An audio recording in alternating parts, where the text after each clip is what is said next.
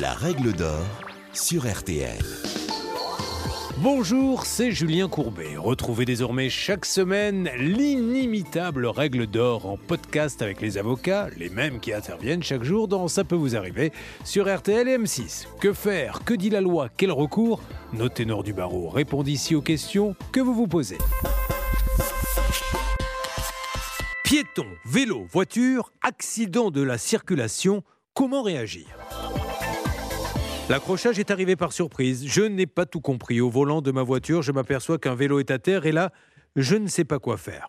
Que vous soyez piéton, cycliste, automobiliste, il convient déjà de garder son sang-froid et d'avoir des bons réflexes. Maître Blanche de Grandvilliers vous énumère justement les choses à savoir si vous êtes confronté à un accident de la circulation. Les premiers réflexes sont de se mettre hors de danger, mettez votre gilet jaune et le triangle de présignalisation pour avertir les autres automobilistes. S'il y a des personnes blessées, il faut immédiatement contacter les secours avec les numéros d'urgence.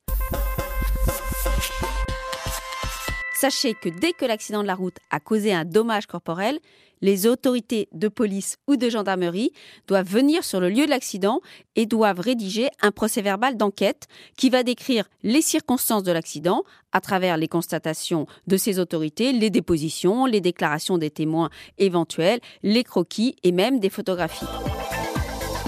C'est ce procès verbal d'enquête qui sera déterminant pour savoir qui est responsable il peut y avoir une responsabilité civile, mais aussi une responsabilité pénale qui va sanctionner l'auteur de l'infraction. Dans l'intervalle et avec le ou les véhicules avec qui vous avez eu l'accident, vous devez rédiger un constat. La rédaction de ce constat est également primordiale.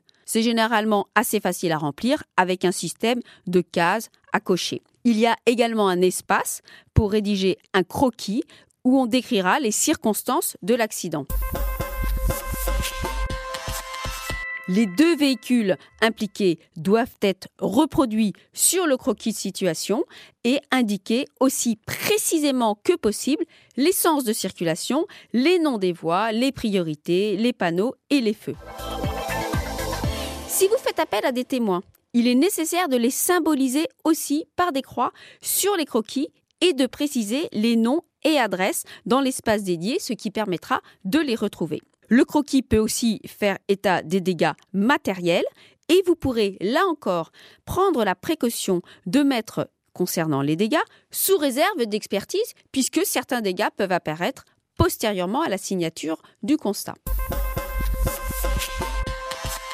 Le constat doit ensuite être signé par les deux parties, sachant que vous pouvez toujours refuser de signer le constat si vous n'êtes absolument pas d'accord avec ce qui a été indiqué.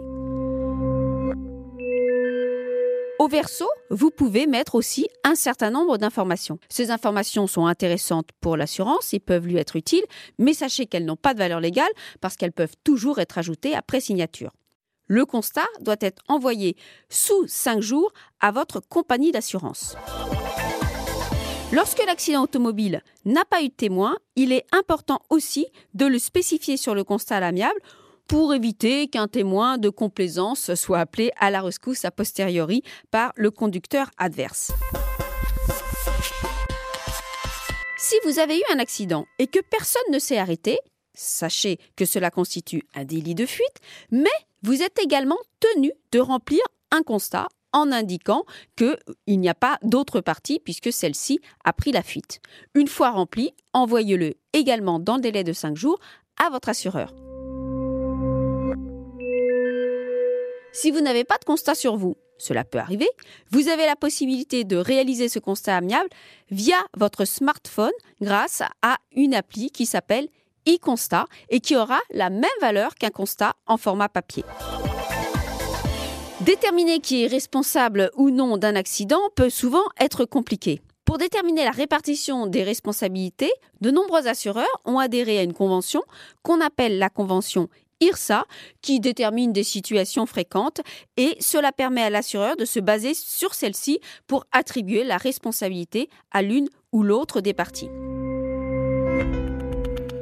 Sachez en toute hypothèse que c'est le procès verbal d'enquête dont nous avons parlé au début de cette étude qui permettra de déterminer les responsabilités et qui primera sur l'avis de votre assurance concernant les responsables. Dernière chose, l'accident de voiture peut avoir des conséquences sur votre assurance. Votre indemnisation va varier en fonction de votre responsabilité dans l'accident, mais également en fonction des garanties que vous avez souscrites.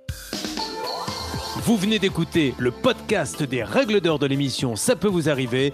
Retrouvez tous les épisodes de ce podcast sur l'application RTL, sur rtl.fr et sur vos plateformes favorites.